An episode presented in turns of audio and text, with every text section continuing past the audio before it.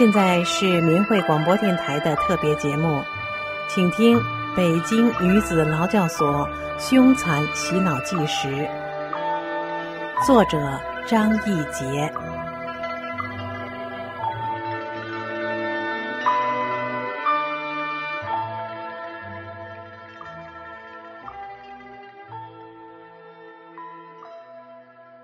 恶警以为连打带熬，我坚持不了几天。可是，一天又一天的通宵不眠，却把恶警和犹大熬得叫苦连天。到十九天的时候，昼夜的车轮战停止了，他们所有的折磨手段都使过了，他们困得再也熬不下去了。吸毒女们说：“对张一杰说啥都白费，死缠烂打都没用，他能熬。”我们可熬不了了，跟政府说不干了。唐建书是我前面提到的较为年长的一位，他经历了对我十八个昼夜的洗脑和目睹了部分暴行。据说那场半夜蒙被毒打之后，他找到恶手焦某，说要退出监工组。这么打人要出人命的，他不想承担责任。不知焦某出于什么考虑，还是人心涣散所致。第十九天的时候，我又一次被放出来。放出来的环境同样恶劣。我住的房间是郝、陈、王和两个吸毒妓女，由他们负责监控我，并进行日常洗脑。只是在夜里，我可以睡几个小时的觉了。六，书信与罪恶。书信是人类自古以来赖以沟通的友好使者，给生生不息的人类传递着进步、幸福、友爱、希望。然而，当人类步入二十世纪末时，悄然变异着的人类无情的摧残着传统的规范，甚至退化着人类初始的文明。在交叉两个世纪、历时七年对大法弟子旷日持久的这场迫害中，在非法关押着千千万万来自四面八方大法弟子的劳教所里，每个人的书信都被邪恶所控制，成为对大法弟子精神折磨的杀人不见血的软刀子，成为邪恶充分利用的打击手段。他再一次见证的是人类今天血泪与罪恶交织着的善恶美丑。书信纯属个人隐私，任何人不得私拆、截留、扣押、销毁。这是由历史演变到今天而形成的法律。但在劳教所里。恶警可以任意处理任何一个法轮功学员的往来信件，他们成了握有书信生杀大权的第一读者。任何人的所有来信都必须经他们手拆手阅。如果他们认为这封信对重点人转化不利和对己转化者不利，他们就会擅自扣押这封信。而且绝不告诉信的主人，这封信就失踪了。即便有的信收到了，但其中有的话却被墨水抹掉，变成了花脸信，而前后读不通。允许看的信是他们认为有利用价值的信，如亲人受不住株连、劝学员转化的信，单位批评指责的信。对大法不理解有微词的信，孩子想念母亲的信，老父老母训诫诉说孤独无助的信，丈夫最后通牒的信，家中生活艰难，经济拮据，老人病痛缠身等等，这类信恶警不仅会给你看，而且会抓住其大做文章。首先，让学员当着全班人或全大队一百多人的面读信，让大家展开讨论、劝诫、围攻。事先安排好的红脸、白脸犹大先责备你有多狠心，老人孩子有多可怜，尤其孩子思念母亲的声声呼唤被无限渲染，进而责骂你修炼人的善哪儿去了，和政府抗拒的你人哪里去了？唱红脸的犹大便现身说法，痛哭流涕，悔恨自己把家庭搞得支离破碎。表现出痛苦万分状态，恶警则坐镇关火，添油加醋，把握火候，随时点拨。持信人被整得泪流满面，抽咽不止。讨论会变成了瓦解学员的批判会、攻心会。会后继续穷追猛打，又责令其写读信心得体会。并强迫再读给大家听，评论他认识的是否深刻。不少学员就这样被撼动了，加上肉体折磨，最终被逼垮。但是学员们却不知道，上述这些内容的信的产生，往往是恶警授意其家人和工作单位所写。他们把大法弟子的家庭状况。通过节约往来信件和其他渠道了解的清清楚楚，他们同时又掌握着大法弟子的思想现状，便授意一方攻其另一方。他们因人而异的劝说，转化了就可以早日减刑回家，转化了不影响丈夫孩子的事业前途，转化了可以保住工作。转化了可以保住婚姻家庭，而不转化则通通反之等等，在这些最实际、最切身的利益问题上大做文章，这是针对学员的来信，而学员的所有回信则通通要通过大队部的恶警发出去。他们要求任何人的信都不许封口，大队长要阅信。审查通过才能发出去。他们认为有的话有问题，比如带有消极情绪的话，影响了劳教所形象的话，谈修炼的话，或涉及劳教所学员生活现状的话，一概处理掉。好点的，把某句某段涂掉，甚至退回重写；而经常是不退，也不给你发出去。所以，任何一个法轮功学员都无法通过书信揭露劳教所的滔天罪行。学员的家人更是做梦都想不到，他们的亲人所遭受的非人的精神折磨和肉体摧残的真实处境。邪恶就是这样操纵两边做工作，在信的问题上，把邪恶发挥的淋漓尽致。作为不转化的重点人，给家人写信要请示，有时几个月才允许写一封信。重点人的处境之恶劣、之压抑，难以想象。在狭小的空间中，头上有监视器，时刻监控重点人的一举一动，甚至一个眼神都一览无余。头上还有监听器，能听到窃窃私语。连撕纸的声音都听得清清楚楚。身边左右有三个人寸步不离，轮流值班，昼夜二十四小时监控。而在这种残酷的与外界隔绝的环境下，能得到一封家信，应该是极大的安慰。但事实上却恰恰相反，在恶警的操作下，我们的家信。变成了地地道道的一种精神折磨和精神伤害。如果说恶境犹大的伤害可以承受，那么来自家人长期的责难往往最难承受。难以沟通的家信被恶警利用，变成了指责、哭诉，甚至受骗家人要挟寻死。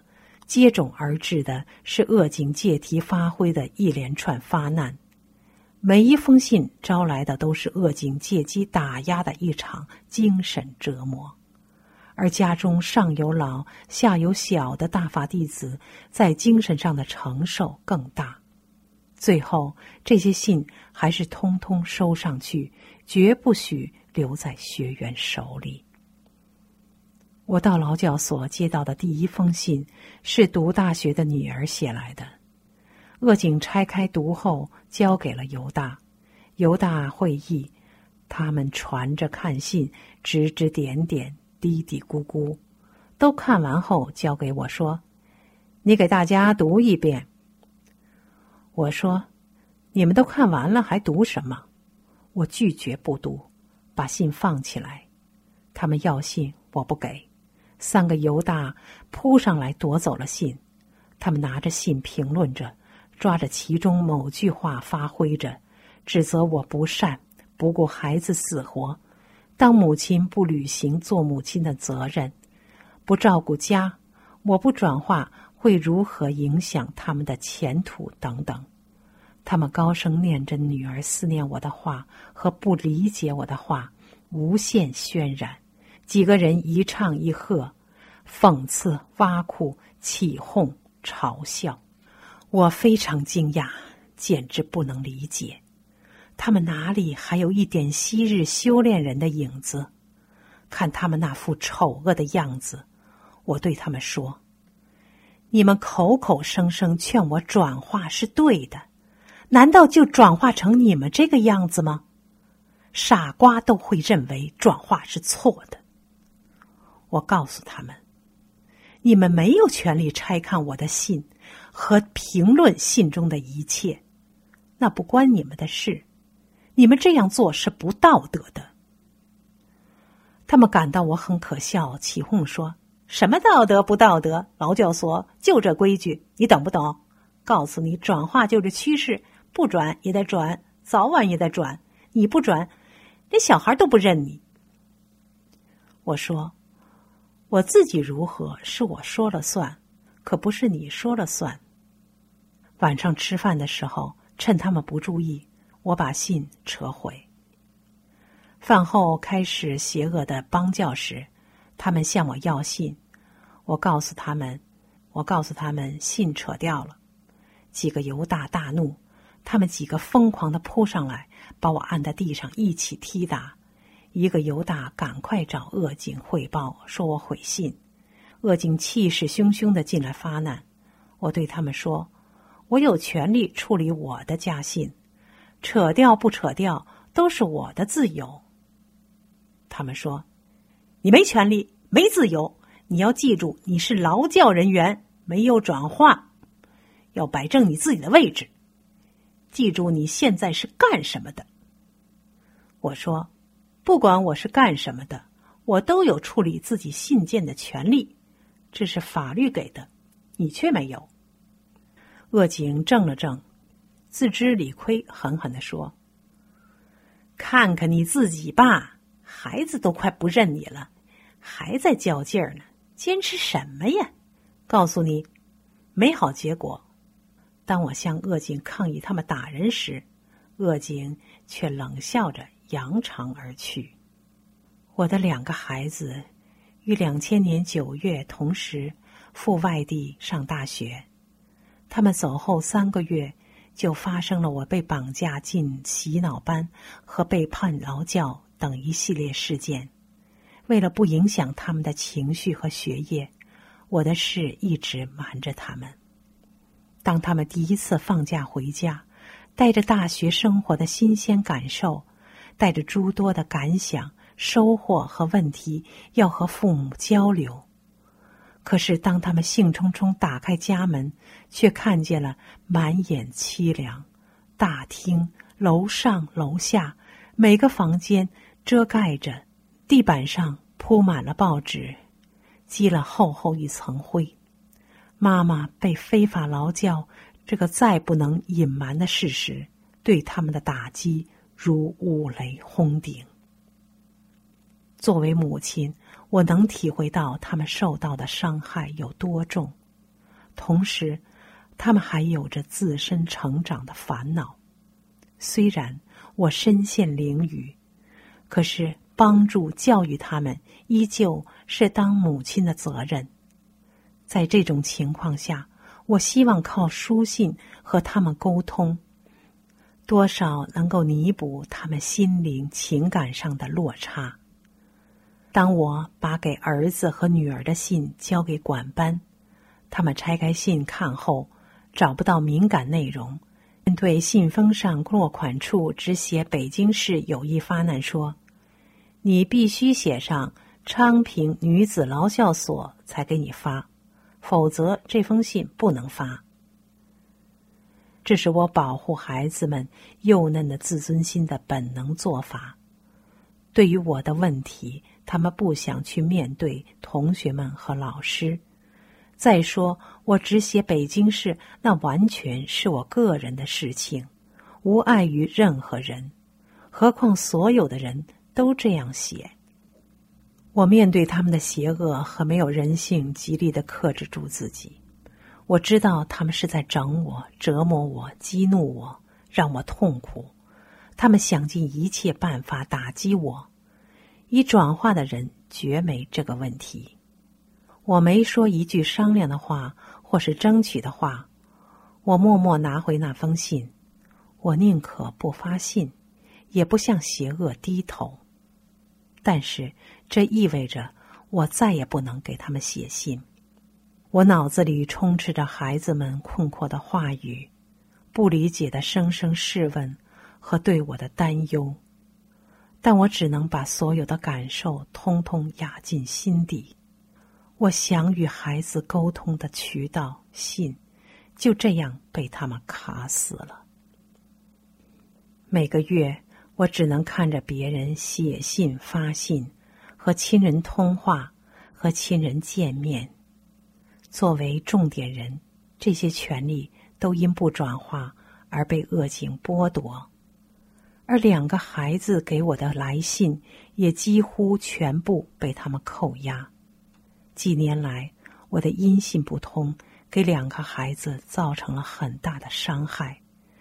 但是他们不相信母亲会像媒体宣传的那样，因修炼法轮功而变得无情。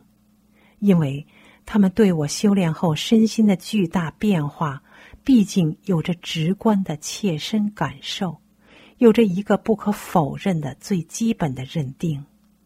但是。他们不理解，他们给妈妈的信何以如石沉大海？母亲何以成为阶下囚？如果说这个世界上的疑问，人们都能在书本上找到答案，或者说正常逻辑思维下的冥思苦想也能够触类旁通的话，那么法轮功的问题，翻遍大陆的书海也找不到答案。那不是一加一等于二的正常思维逻辑推理能够解释的。他们从小接受教育，父母亲的敬业、爱国家、爱人民，无不言传身教给他们。为人之本的仁义礼智信，从小耳濡目染，成为他们成长的座右铭。这样的母亲被开除、撤职、下放。甚至抓进劳教所，他们找不到答案，想不通，因为他们不相信共产党会错了，就像不相信母亲会错一样，甚至他们心灵的天平没有一点倾斜，所以他们茫然痛苦。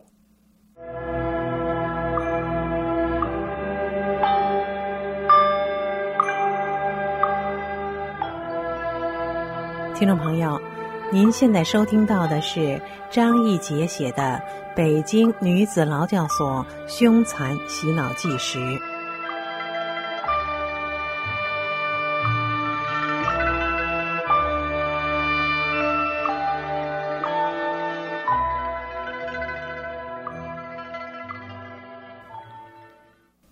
七，利用亲情逼其转化。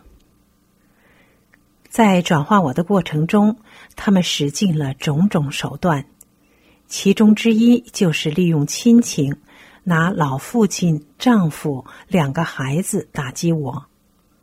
那种不择手段，真是地地道道的精神屠杀。两个孩子上大二的时候，到劳教所来看我。在劳教所的大门外，望着黑漆漆的大铁门、铅灰色的高墙，一米八高的大男孩泪水滚滚而下。当面对瘦弱、憔悴不堪、满头白发的妈妈时，他们惊愕不已。与仅仅一年多前送他们上大学的妈妈比，生生的判若两人。女儿无法面对现实，情感上这种活生生的反差，再也忍不住自己的泪水。他们在那一刻都把这种情感转化了，是惊讶，是痛心，或是恨，通通压进了心底。造成了后来的偏颇。短短的会见被孩子的伤心所笼罩。我千言万语浓缩再浓缩，叮咛再叮咛。面对监控人，我说着双关语。我告诉他们要坚强，告诉他们要明辨是非，妈妈没有错。告诉他们要努力学习。告诉他们信的事，还告诉他们不要再来。望着他们伤心离去的背影，我忍住泪水，喊住他们，轻松微笑，坚定的对他们大声说：“昂起头，挺起胸来，你妈妈为修真善忍被劳教，不可耻。”望着他们挥手渐远。一步三回头的身影，再也掩饰不住泪水夺眶而出。谁知道什么叫心碎？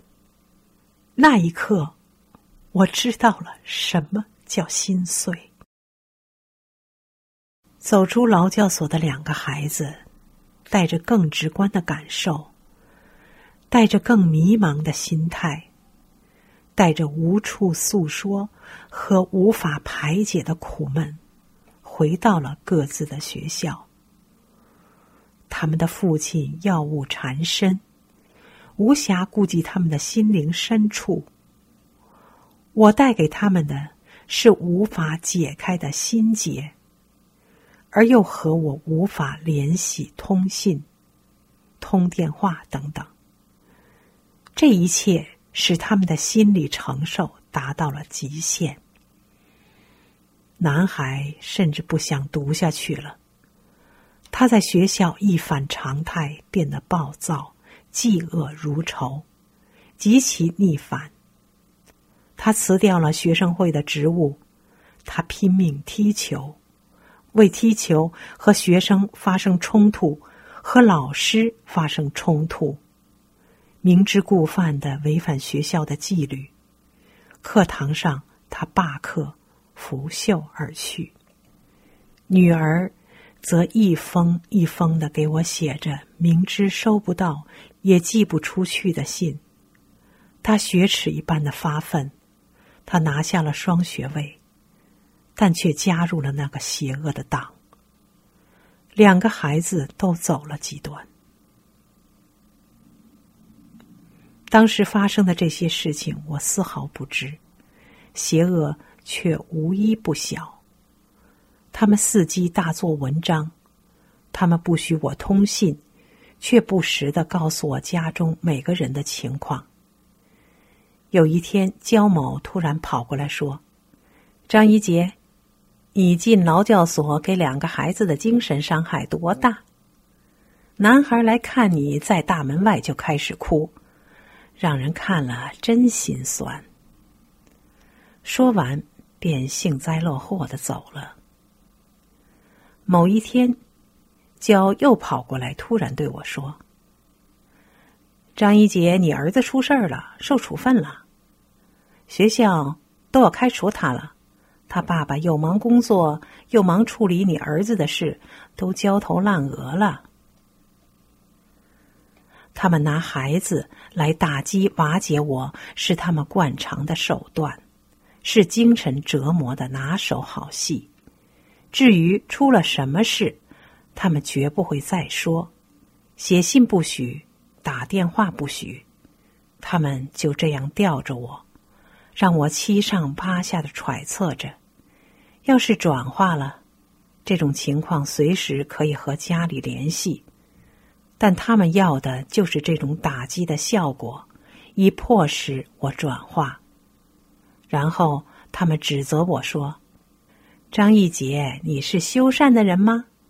你修善修的连家连孩子都不要了吗？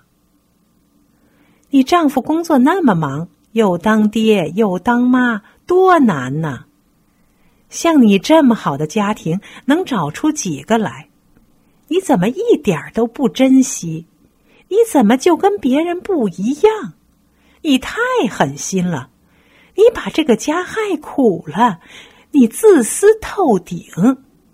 就你这样下去，孩子毁了，你丈夫也得和你离婚。关于我的丈夫，他一直是邪恶手中的一张牌。焦某一旦想拿他打击我的时候，便跑来告诉我他的行踪去向，以观察我的心态反应。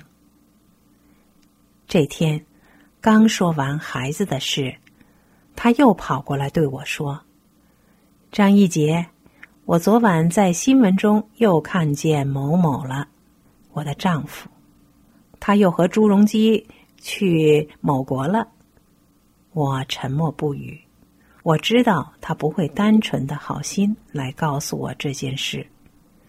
他见我不语，果然，话题一转，说道：“张一杰，你赶快转了回家吧，人家把女人送到你家门口了，人家某某找什么样的没有啊，就非得等你呀。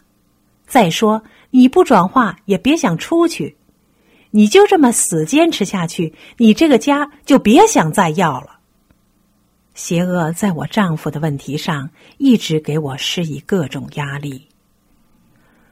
从九九年七二零镇压开始，邪恶就把我的先生当做一枚重炮，一直用它打击我，逼迫我，也会影响他的仕途来要挟我，给他施加压力来制约我。迫使我转化，在劳教所里，恶警也利用这种形式给我施加，而一次次的故伎重演，最后卑鄙的竟然把女人也搬出来了。我对娇说：“俗话说，天要下雨，娘要嫁人，由不得我，更由不得你。”如果真像你说的那样，我的先生要离婚，那我衷心祝福他。娇一下泄气了，他气馁的说：“你们这些法轮功真不可思议，真不可思议，都傻了，只会一条道走到黑。”张一杰呀，张一杰，你被人卖了，还给人家数钱呢！我不再理他，心想：谁也卖不了我，谁也买不了我，谁也别想动了我。